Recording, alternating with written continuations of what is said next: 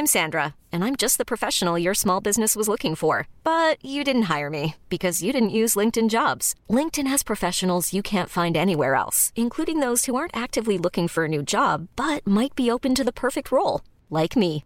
In a given month, over 70% of LinkedIn users don't visit other leading job sites. So if you're not looking on LinkedIn, you'll miss out on great candidates like Sandra. Start hiring professionals like a professional. Post your free job on linkedin.com/achieve today. Nous sommes en guerre. Moi, moi, je, personnellement, je m'étouffe. Accélère Accélère Ils sont aux ordres du pognon Faut laisser la star tranquille.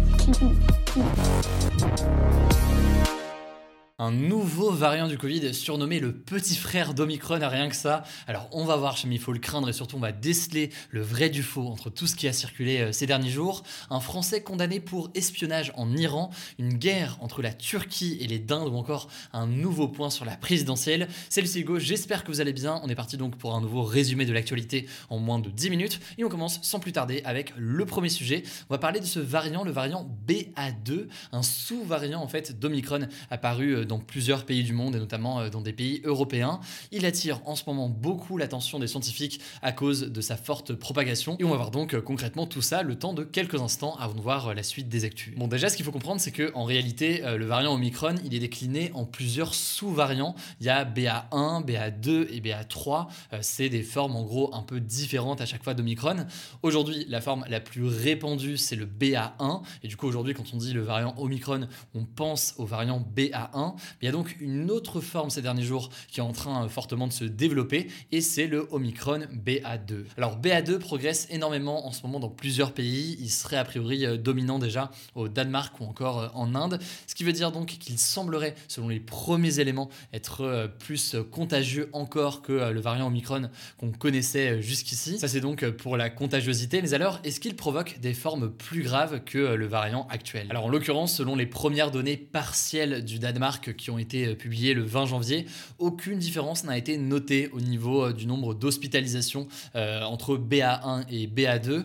De son côté, le ministre de la Santé, Olivier Véran, a par contre déclaré ce mardi sur LCI que selon ces mêmes données publiées au Danemark, on peut potentiellement être réinfecté avec ce sous-variant, même après avoir été déjà infecté par le variant Omicron. Mais cependant, il s'est quand même montré très rassurant en disant que pour l'instant, il n'y avait pas de données suffisantes sur ce nouveau variant et que il ne changeait pas fondamentalement euh, la donne en matière d'épidémie. Le défi éventuel qui est important pour euh, ce variant euh, BA2, c'est que il est assez difficile à suivre puisqu'en gros il faudrait faire beaucoup de séquençage pour suivre l'évolution de eh bien, ce variant pour faire vraiment très simple.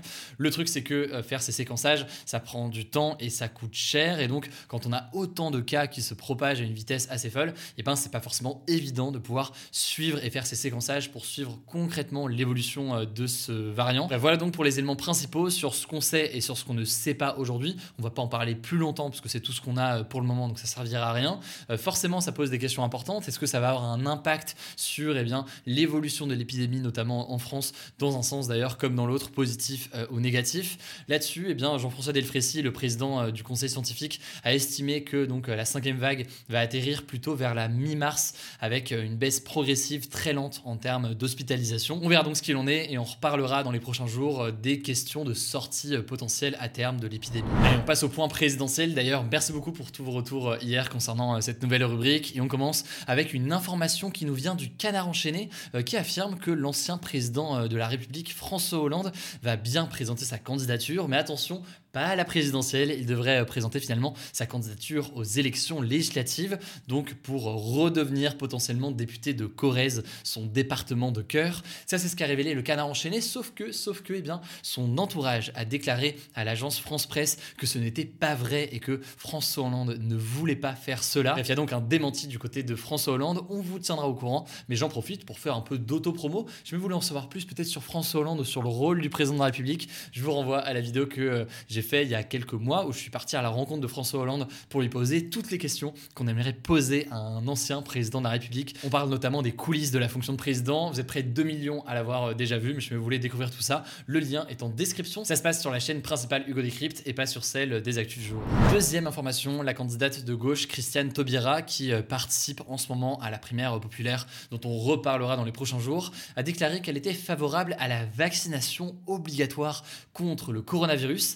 Elle est euh, la deuxième candidate avec euh, la candidate socialiste Anne Hidalgo à se dire favorable à cette mesure qui a été mise en place par exemple en Autriche. Troisième et dernière information qui remonte un peu, mais c'est quand même intéressant de revenir là-dessus. Ce lundi, le président de la République Emmanuel Macron était en visite à Oradour-sur-Glane dans la Haute-Vienne. C'était une visite très symbolique puisque le 10 juin 1900 1944, les nazis avaient massacré 643 habitants de ce village.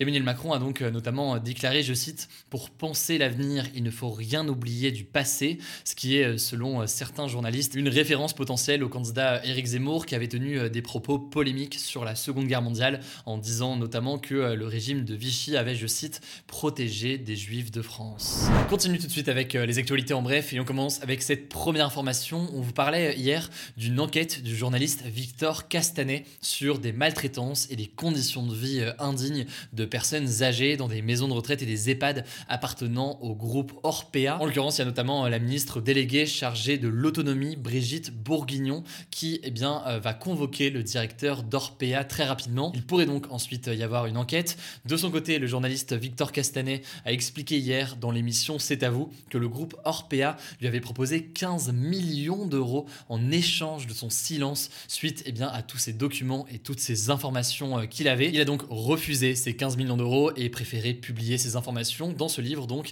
intitulé Les Fossoyeurs. Deuxième info, ça fait longtemps qu'on vous en parle, mais là c'est désormais officiel, les thérapies de conversion, qui sont donc euh, ces traitements pseudo-scientifiques prétendant soigner et changer l'orientation sexuelle ou l'identité de genre des personnes homosexuelles, bisexuelles ou encore transgenres, sont maintenant un délit dans le code pénal. En gros, c'est un changement assez majeur puisque ça veut dire que les organisateurs de ces soi-disant thérapies pourront désormais être punis d'au moins deux ans de prison et 30 000 euros d'amende. C'est ce qu'a voté euh, l'Assemblée nationale mardi. Troisième information, on va parler euh, d'espionnage. Un Français euh, prénommé Benjamin Brière a été condamné en Iran à 8 ans de prison pour espionnage, puisque eh bien, il aurait pris en photo avec son drone des lieux soi-disant interdits en mai 2020. Il a donc été condamné pour espionnage. Ses soutiens disent qu'il n'est pas un espion, qu'il s'agit surtout en réalité d'un procès politique et que Benjamin Brière est en fait un otage de l'Iran pour faire pression directement sur la France. En fait, le journal Libération explique que eh bien, cette condamnation et cette arrestation de Benjamin Brière pourrait être un moyen de pression pour euh, libérer un diplomate iranien qui a été euh, condamné euh, en Belgique et donc ce serait une sorte de donnant-donnant de libération de Benjamin Brière contre la libération potentiellement de ce diplomate iranien. À noter au passage qu'il est désormais le deuxième Français emprisonné dans ce genre de conditions en Iran après l'anthropologue franco-iranienne Fariba Adelka, qui est elle détenue en Iran depuis 2019. Quatrième actu, c'est une actu réseaux sociaux. L'application de messagerie euh, chiffrée Telegram va peut-être être interdite en Allemagne. En fait, il y a de nombreux canaux sur l'application qui propagent parfois des fausses informations ou encore voire des appels au meurtre. Et donc, le gouvernement allemand cherche à lutter contre. Le problème, c'est que eh bien, dans son fonctionnement, justement, le fait que la messagerie est chiffrée, ça fait que eh bien, Telegram refuse de communiquer certains éléments d'identité ou autres euh, aux autorités et aux différents euh, gouvernements. Bref, jamais euh, l'application refuse de coopérer d'ici pour lutter contre tout ça, elle pourrait être potentiellement interdite en Allemagne. Bref, ça pose des questions logiquement sur ces applications de messagerie chiffrée qui protègent donc davantage les messages des utilisateurs. Ça pose des questions sur eh bien, leur émergence, Signal, Telegram, etc. Sur la façon aussi dont les États veulent ou non les laisser sur leur territoire. C'est un sujet à titre personnel qui m'intéresse beaucoup. Dites-moi dans les commentaires si vous voulez qu'on en reparle plus en détail, euh, pourquoi pas dans les prochains jours. Enfin, cinquième et dernière actu, on va parler d'animaux et de pays, puisque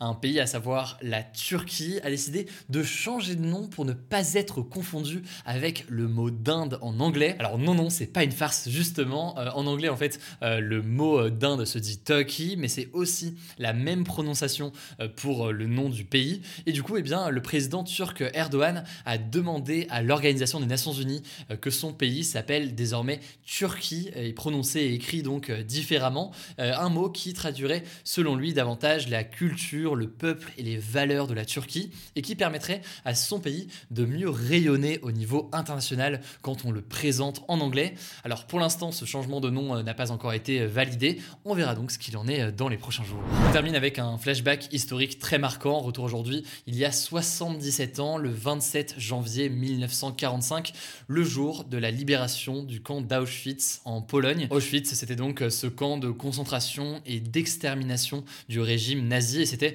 l'un des plus grands en 5 ans d'existence. C'est plus de 1,1 million d'hommes, femmes et enfants, majoritairement juifs, euh, qui sont morts à Auschwitz. Aujourd'hui, l'ancien camp est désormais un monument historique et culturel majeur qui contribue à ce que l'on appelle ce devoir de mémoire et euh, depuis 1979, euh, il est aussi inscrit au patrimoine mondial de l'UNESCO. Voilà, c'est la fin de ce résumé de l'actualité du jour. Évidemment, pensez à vous abonner pour ne pas rater le suivant, quelle que soit d'ailleurs l'application que vous utilisez pour m'écouter. Rendez-vous aussi sur YouTube et sur Instagram pour d'autres contenus d'actualité exclusifs. Écoutez, je crois que j'ai tout dit, prenez soin de vous et on se dit à très vite.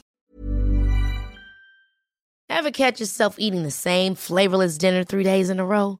Dreaming of something better? Well, HelloFresh is your guilt-free dream come true, baby. It's me, Kiki Palmer.